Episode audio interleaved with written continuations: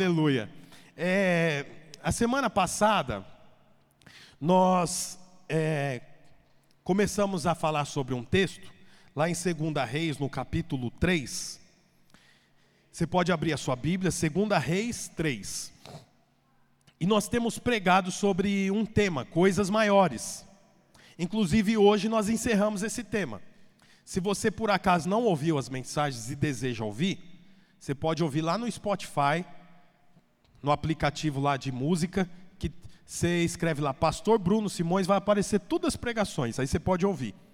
A semana passada nós falamos sobre uma situação que a Bíblia descreve, aonde havia três reis.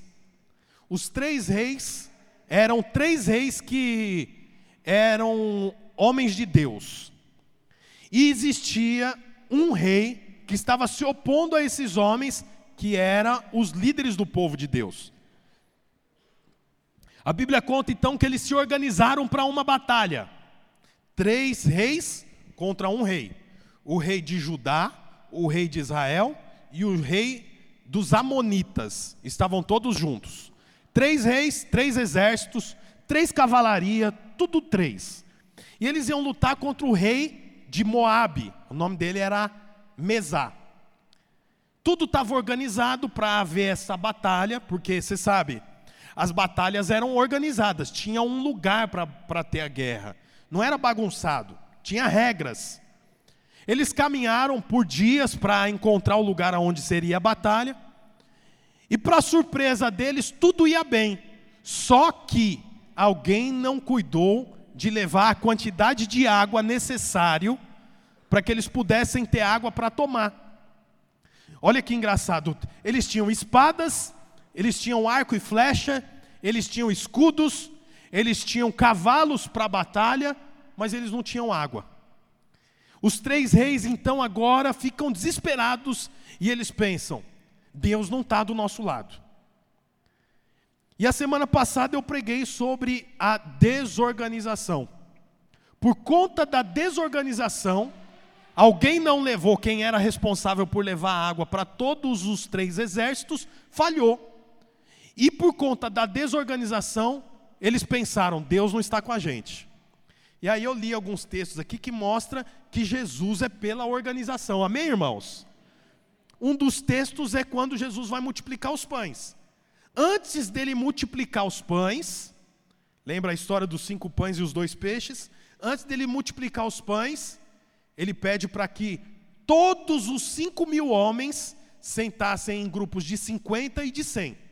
Só depois que eles se organizaram sentado de 50 e 50 e de 100 em 100, a Bíblia fala que o Senhor fez um milagre. Por quê? Porque o Senhor não multiplica a desorganização.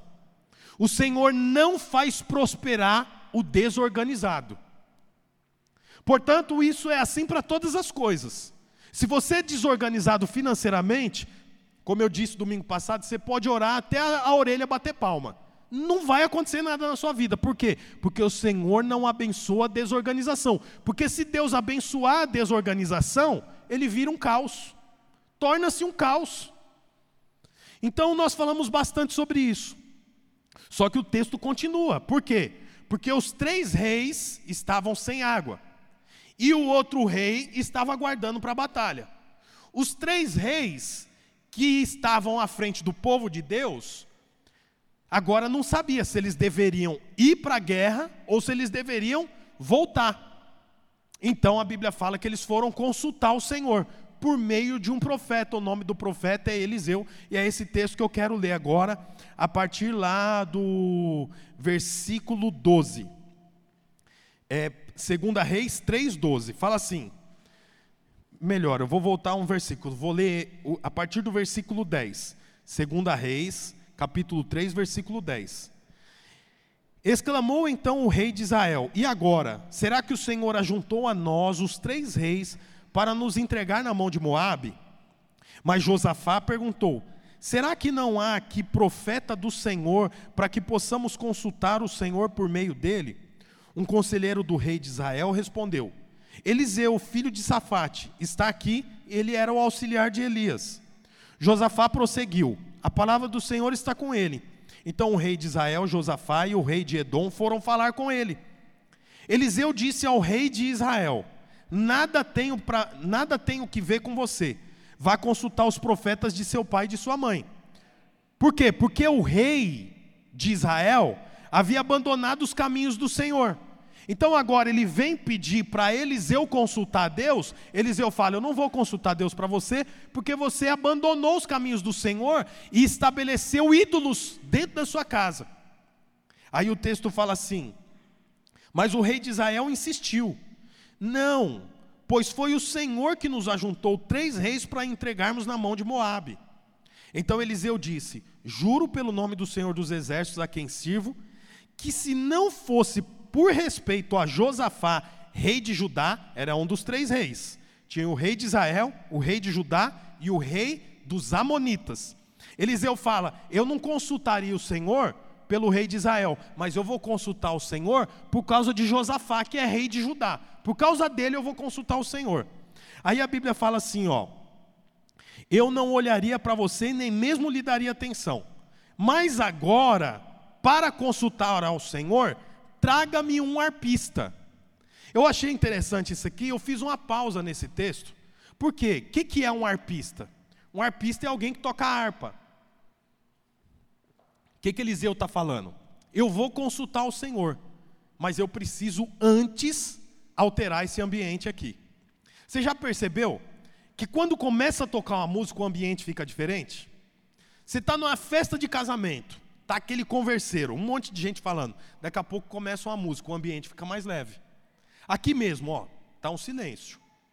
Se alguém começar a tocar um teclado, o ambiente fica um pouco diferente. Por quê? Porque esse é o poder da música. Esse é o poder da canção. Você vê que interessante, Eliseu fala: Eu vou consultar o Senhor, mas antes trago um arpista.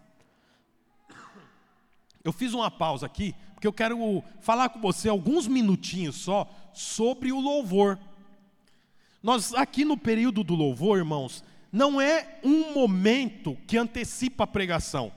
Alguém pode chegar até atrasado falando: não, primeiro tem o louvor, depois tem a palavra. A Bíblia fala que o Senhor habita no meio dos louvores do seu povo.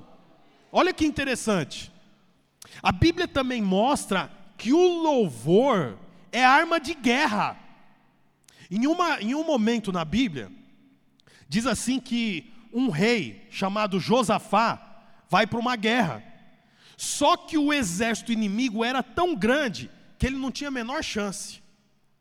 Então ele ora para o Senhor e o Senhor fala assim para ele: vai para a guerra, e na linha de frente você não coloca os homens com arma, você coloca os, os homens com instrumentos musicais.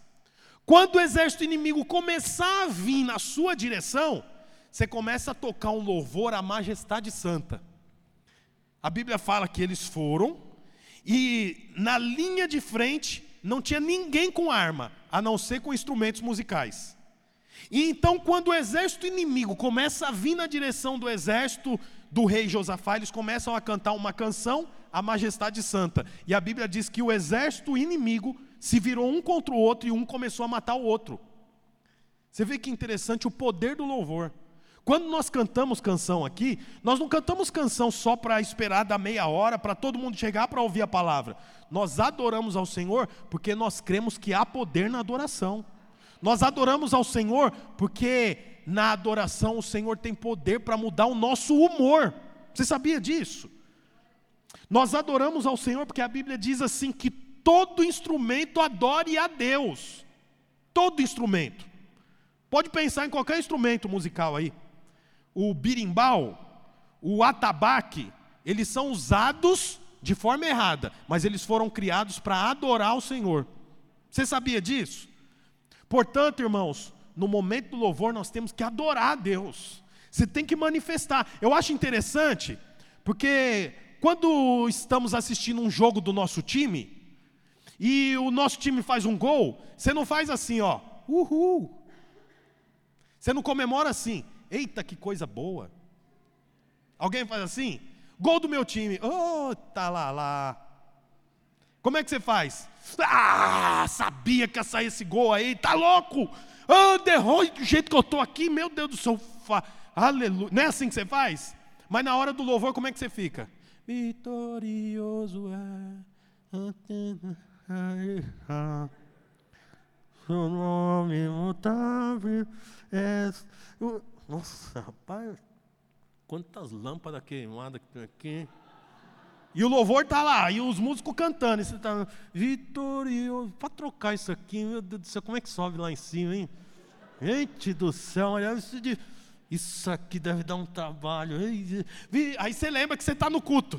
Vitorioso és na tempestade. Por quê? Porque não crê que o louvor tem poder. Se você cresce que o louvor tinha poder, na hora de louvar, você louvava. Porque você sabe, enquanto nós adoramos ao Senhor, o Senhor trabalha a nosso favor. Foi o que aconteceu com o rei Josafá. Você vê que interessante. Eliseu, antes de dar direção para três reis, com três exércitos, ele fala: traz um arpista aqui. Sem um arpista eu não vou falar nada. Quantas vezes você decide a sua vida assim? Não, vamos comprar, compra aí, compra aí. Não, vamos fazer, vende, vende, vende. Não, vamos, vamos, vamos, vamos. Não, calma, leva para Deus. Você está com dúvida? Entra no seu quarto, põe uma canção, vai para o Senhor. É o que Eliseu fez. Antes de dar direção para três exércitos, para três reis, o que, que ele falou? Eu preciso de alguém cantando uma canção aqui. Não é interessante? Saul, quando estava mal, Davi ia lá e fazia o quê? Tocava a harpa. E a Bíblia fala assim que o espírito atormentador deixava de atormentar Saul. Você sabe quantas vezes você está atormentado e você fica, o que, que eu faço? O que, que eu tenho que fazer? Sabe o que você tem que fazer? Começa a fazer isso.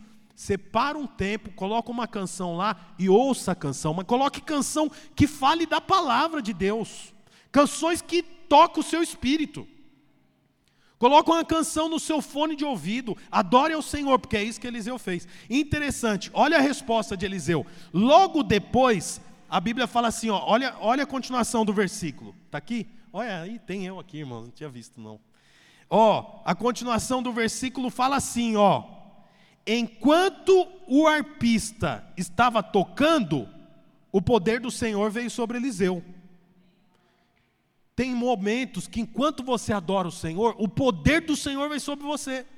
Enquanto você está louvando a Deus, você recebe uma resposta, você recebe um direcionamento para algo que você não sabia o que fazer, mas nós precisamos ter clareza sobre isso. Aí ele falou assim: ó, Eliseu disse: Assim diz o Senhor: cavem muitos poços neste vale, pois assim diz o Senhor: vocês não verão vento nem chuva, contudo este vale ficará cheio de água, e vocês e seus rebanhos e os outros animais beberão. Lembra qual era o problema?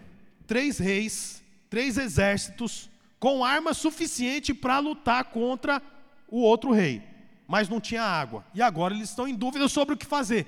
Eles procuram o homem de Deus, o homem de Deus coloca uma canção, e com aquela canção o Senhor fala para ele o que, que era para ele falar para todo o exército, para todos os reis, né? Porque foram os três reis consultar ele. O que, que ele fala? Aqui no vale, o que, que é vale? montanha dos dois lados, vale lá embaixo. Aqui no vale, cavem poços. É engraçado, não tinha jeito de que ia chover, não tinha nuvem no céu, não ventava, tanto que ele fala assim para os reis: vocês não vão ver o vento, vocês não vão ver a chuva, mas amanhã vai ter água nos poços. Eu acho interessante, irmãos, porque tem momentos na nossa vida que é momento de vale. O que, que é momento de vale? É momento que nós estamos lá embaixo. Quem já passou momento de vale aqui? Vale no casamento, momento de vale financeiro. Momento de vale é momento que você está lá embaixo. Você não sabe o que fazer. Tem momentos que é preciso ter fé o suficiente para cavar poços. Eu fico imaginando o exército. Eles estavam caminhando há sete dias, não tinha água, não tinha sinal de chuva, todo mundo com sede provavelmente calor, suado, eles esperam que apareça água. Mas ao invés disso, eles têm que cavar poço, abrir buraco. Olha que engraçado, poxa, Deus não podia fazer, então tá bom, chove agora. Choveu. Todo mundo bebeu água. Não. Tem que cavar poços. Sabe o que, isso mostra para nós, irmãos? que tem a parte de Deus, mas tem a parte do homem também. Qual que era a parte de Deus? A parte de Deus era que aqueles poços fossem cheios de água. Qual era a parte do homem? Cavar buraco, abrir poços. Você sabe, Deus está pronto para nos abençoar, mas é importante que você saiba qual é a sua parte. E eu quero falar hoje sobre qual é a sua parte. Quer ver? Vai com a sua Bíblia aí em Gênesis 17. Olha o que, que diz lá. Gênesis 17. Você sabe, Abraão é conhecido como o pai da fé. Por vários motivos ele é o pai da, da fé. E aqui no capítulo 17 de Gênesis, mostra algo muito interessante. A Bíblia fala assim, ó: Quando Abraão, quando Abrão estava com 99 anos de idade, o Senhor lhe apareceu e disse: Eu sou o Deus todo-poderoso. Ande segundo a minha vontade e seja íntegro. Estabelecerei a minha aliança entre mim e você e multiplicarei muitíssimo a sua descendência. Você sabe, Abraão não tinha filho, mas o Senhor havia prometido para ele uma nação, uma geração. Todo mundo conhece a história de Abraão, não conhece? Mas olha que interessante, aqui Deus está dizendo para Abraão: Eu vou fazer uma aliança com você. Olha o versículo 3. Abraão prostrou-se com o rosto em terra, e Deus disse: O que, que Deus disse? Olha a próxima parte, o que, que diz lá? E Deus disse: De minha parte. Essa parte é a parte de Deus, é o que eu vou ler agora, ó. De minha parte, essa é a minha aliança com você. Você será pai de muitas nações, não será mais chamado Abrão, seu nome será Abraão. Porque eu constituí você pai de muitas nações. Eu o tornarei extremamente prolífero de você farei nações e de você procederão reis. Estabelecerei a minha aliança como aliança eterna entre mim e você e os seus futuros descendentes, para ser o seu Deus e o Deus dos seus descendentes. Toda a terra de Canaã, onde você agora está, darei a você como propriedade perpétua, e você e seus descendentes, e serei o Deus deles. Olha que interessante, tudo que eu li até agora é a parte de Deus na aliança. Qual que era a parte de Deus na aliança? Eu farei de você uma grande nação, eu constituirei você como pai, eu tornarei você extremamente frutífero, de você farei nações, estabelecerei a minha aliança com você, darei essa terra que você está agora para você como herança eu serei o seu Deus, tudo isso é a parte de Deus. Mas olha o início do versículo 9, põe para mim o versículo 9. De sua parte, quer dizer, chegou a parte de Abraão. Tudo que eu li até agora era a parte de Deus, mas agora chegou a parte de Abraão.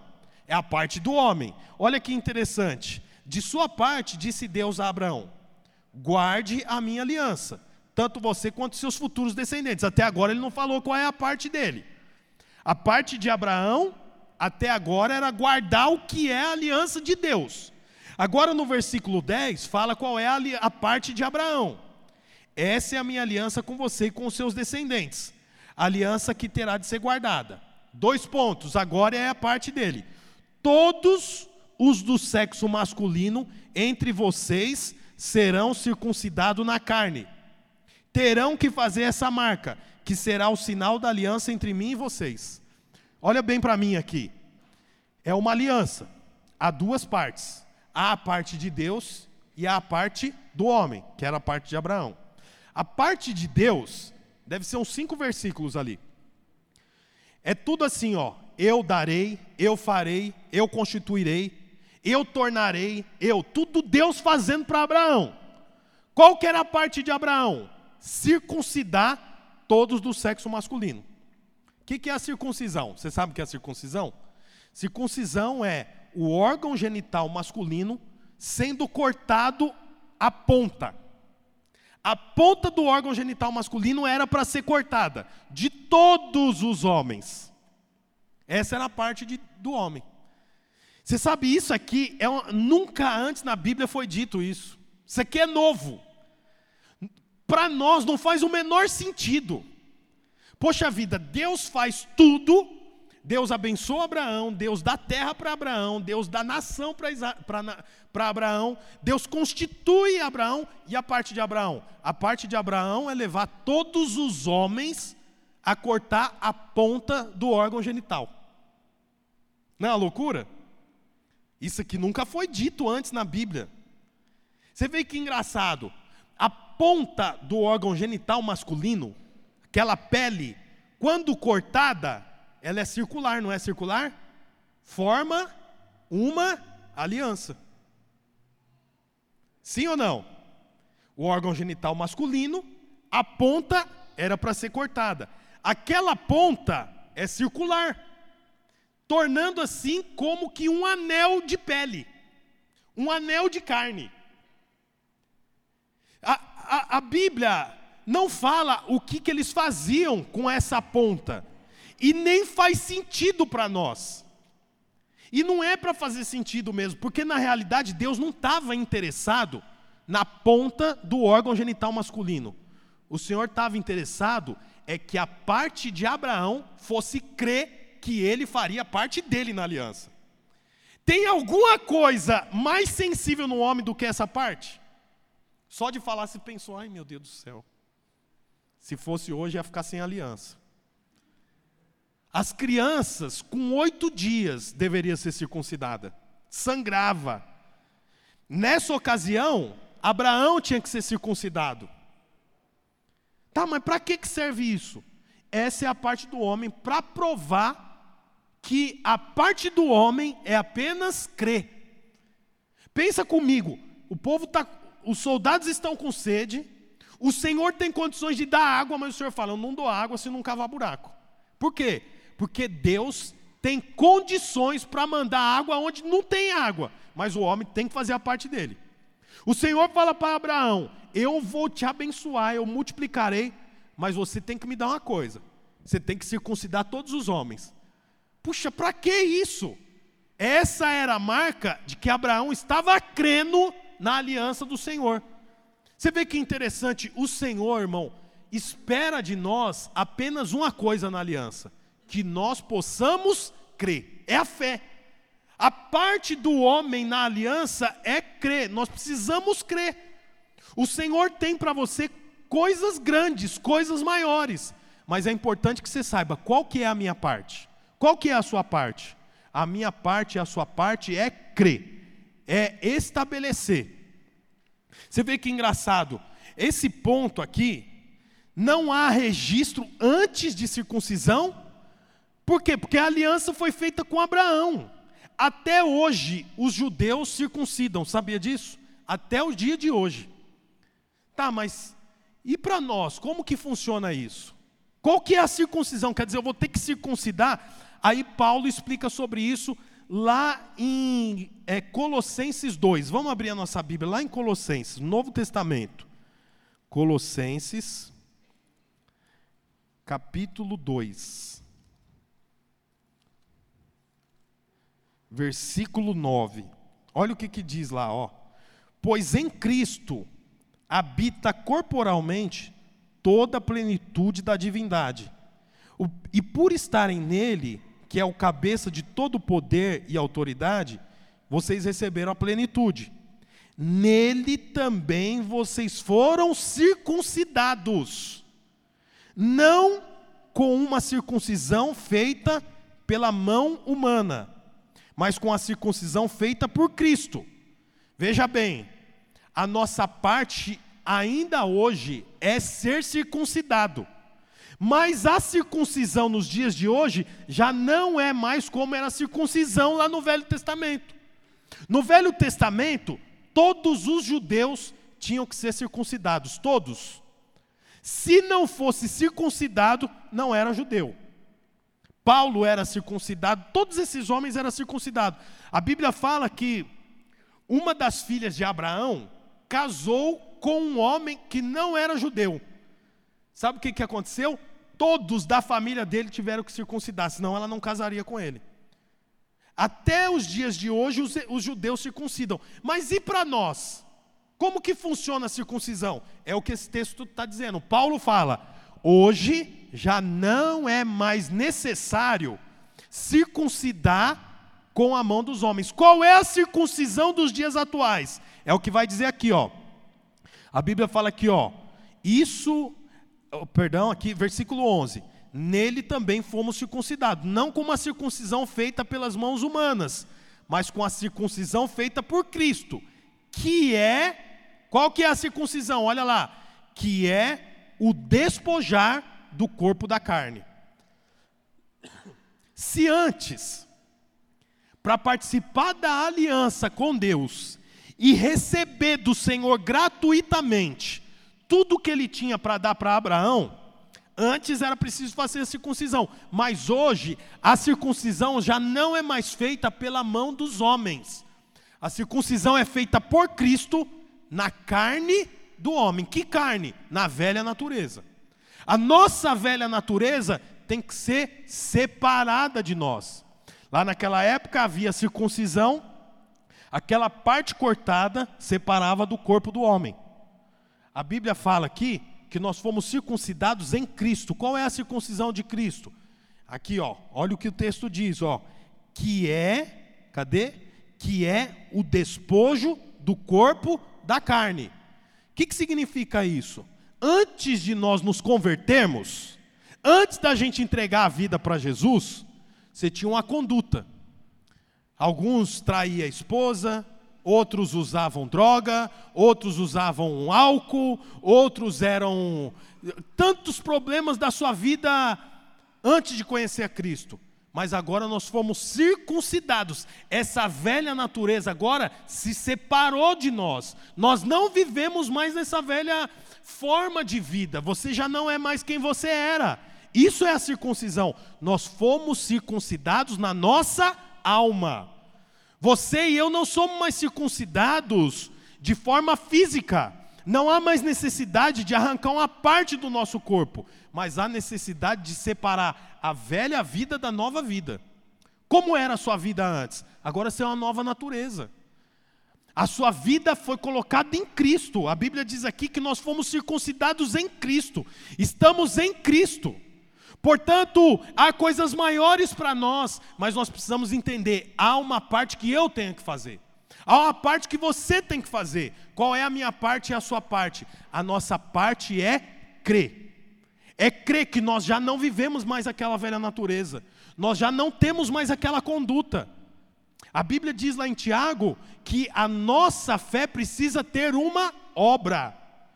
Você sabe quando você sai da sua casa para vir para o culto? essa é uma maneira de você falar, essa é a minha parte na aliança. Quando você sai da sua casa para ir para a célula, essa é uma parte de você dizer, essa é a minha parte na aliança. Nós precisamos mostrar para o Senhor e para a sociedade que nós temos uma aliança com o Senhor. Nós precisamos ter uma fé prática.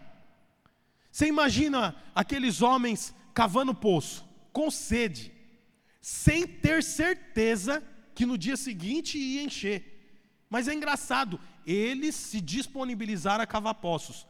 Eu imagino que eles não tinham pá, porque ninguém vai para a guerra com pá, vai para a guerra com espada. Eles não tinham, naquela época não existia retroescavadeira, eles cavaram poços com a mão. Por quê? Porque eles precisavam ter uma expressão de fé. Nós precisamos ter uma expressão de fé. Você precisa ter uma expressão de fé. A nossa vida com Deus tem como base principal a nossa fé. O Senhor não pede para você fazer coisas, o Senhor pede para que você creia. Aquele que crê deve ter obras de acordo com a sua fé. Por exemplo, nós cremos, por isso saímos de casa todos os domingos e viemos para o culto. Esse é um sinal de fé. Os músicos podem subir aqui, por favor. Nós cremos, por isso nós separamos uma parte das nossas entradas e nós ofertamos. Nós cremos e por causa disso nós não traímos a nossa esposa. Você sabe, olha aqui para mim, deixa eu te falar uma coisa. Nós não devemos negar a nossa carne. A nossa carne nunca se converte. Você sabia que sua carne nunca se converte? A minha carne nunca se converte. Ainda que eu tenha uma conduta adequada, mas eu conduzo a minha carne a se dobrar. Porque imagina junto comigo, uma pessoa que viveu uma vida de droga durante 20 anos, com 14 anos conheceu o, cigarro de maconha. E aí até os 34 anos usou droga, maconha, cocaína, na balada. Aí um dia ele tem um encontro com Deus. Aí ele vai para o encontro, ele entrega a vida para Jesus. Agora ele está no culto. E ele não está usando mais aquelas drogas.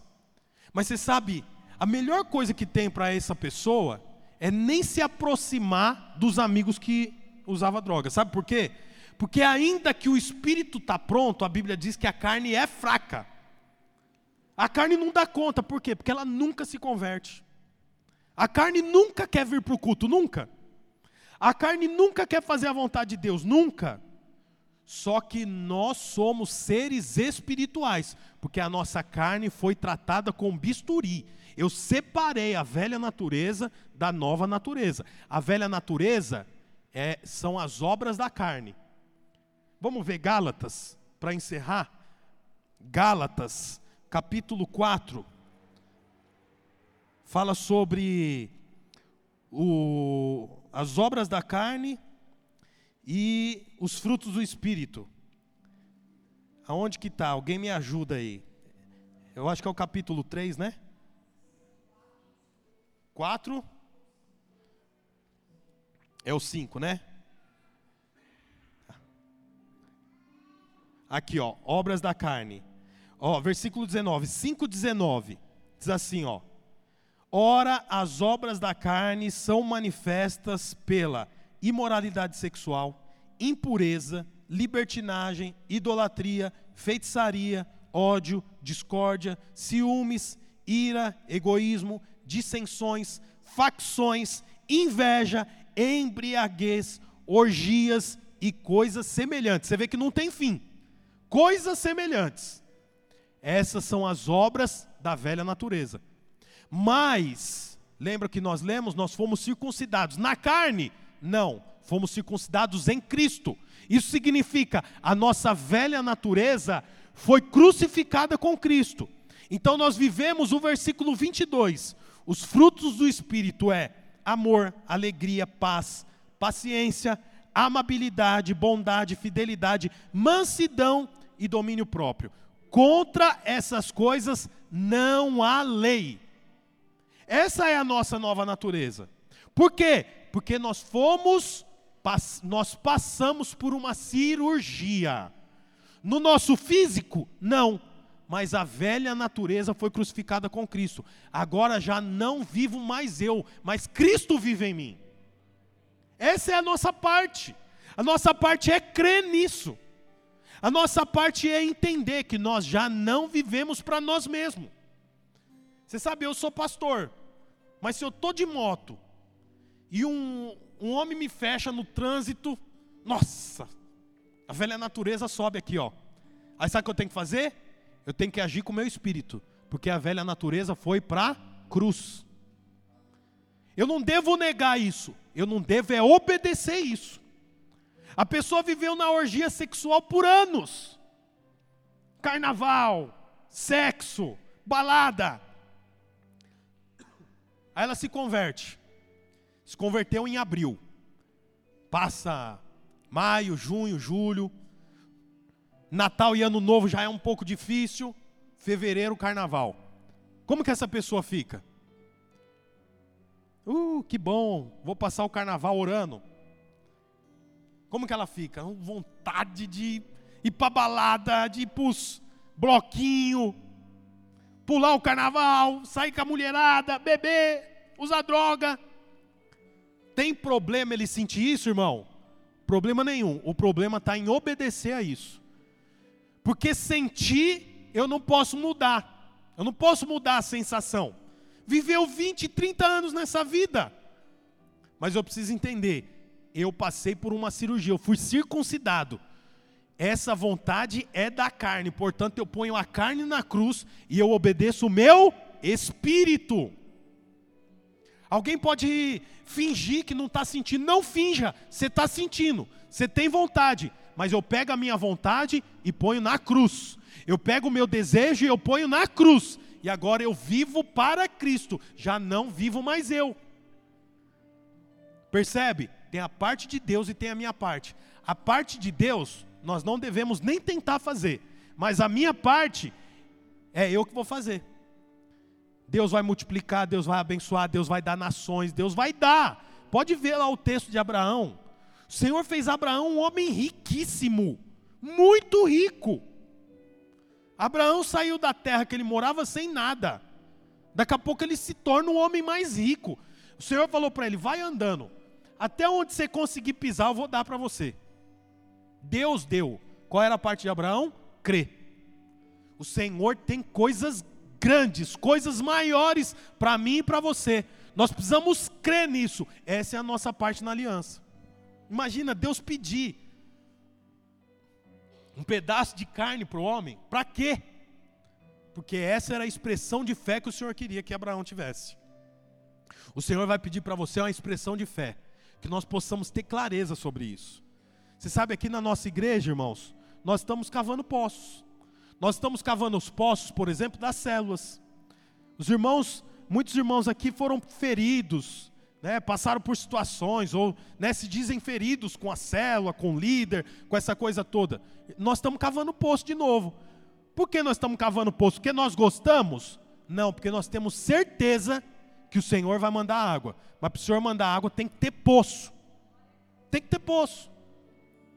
E sabe, é interessante que o final desse texto, a Bíblia fala que o exército inimigo chegou lá na montanha.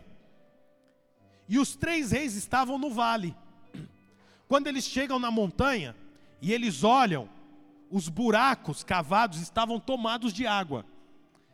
Com um reflexo, o exército inimigo olhou e falou: aquilo ali é sangue. Sabe o que, que o exército inimigo fez? Fugiu. Nem lutar eles precisaram. Porque eles acharam que era sangue. Eles falaram: se nem começou a guerra e já tem sangue, imagina o que, que eles vão fazer com a gente. Vamos embora. E a Bíblia diz que o exército fugiu, eles não precisaram lutar. Mas sabe o que eles precisaram fazer? Ter fé o suficiente para abrir poço. Se você tiver fé suficiente para obedecer a Deus, o inimigo vai vir, mas você não vai precisar nem lutar, o Senhor vai fazer por você. Porque essa é a promessa de Deus para Abraão: eu vou fazer. Você não vai precisar fazer nada, só que você tem que ter fé o suficiente para obedecer. Você tem fé o suficiente para obedecer o Senhor? Se você tem fé o suficiente, não se preocupa, o Senhor vai tratar com todos os inimigos que te atormentam. Todos os inimigos que te atormentam, o Senhor vai tratar. Só que você tem que ter fé para abrir poço. É fácil abrir poço, gente? A mão, sem retroescavadeira, sem pá, não é fácil. Mas é importante que você saiba: o Senhor não nos prometeu facilidade, o Senhor nos prometeu companhia. Vou repetir de novo: o Senhor não nos prometeu vida fácil, o Senhor nos, nos prometeu companhia na nossa vida. E eu quero te falar uma coisa: quem está com Cristo está em maior número. Quem está com Cristo está em maior número. Você sabe, no fim dessa pregação, quero que você volte para sua casa com o seu coração cheio de fé, cheio de fé para vencer, cheio de fé para entender que o Senhor é com você. Fica de pé, vamos cantar essa canção. Essa música diz.